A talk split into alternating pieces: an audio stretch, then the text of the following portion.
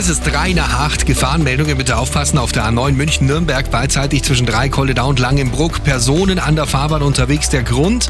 In der Gegenrichtung gab es einen Unfall zwischen Langenbruck und Dreikolledau. Also Richtung München fahrend. Da ist die linke Spur blockiert und es beginnt sich hier zu stauen. Sie verlieren rund eine Viertelstunde. Gerade kommt auch die Meldung von der A99 Salzburg Richtung Nürnberg zwischen Kirchheim und Aschheim-Ismaning. Vorsicht, eine Warnbarke liegt auf der Autobahn. Dann ein Riesenstau auf der A94 Passau in Richtung München zwischen Lengdorf und Paarstetten. Nur eine Spur ist hier frei. Da gab es ja einen Unfall. Da wird gerade aufgeräumt. Ihr Zeitverlust momentan rund 35 Minuten.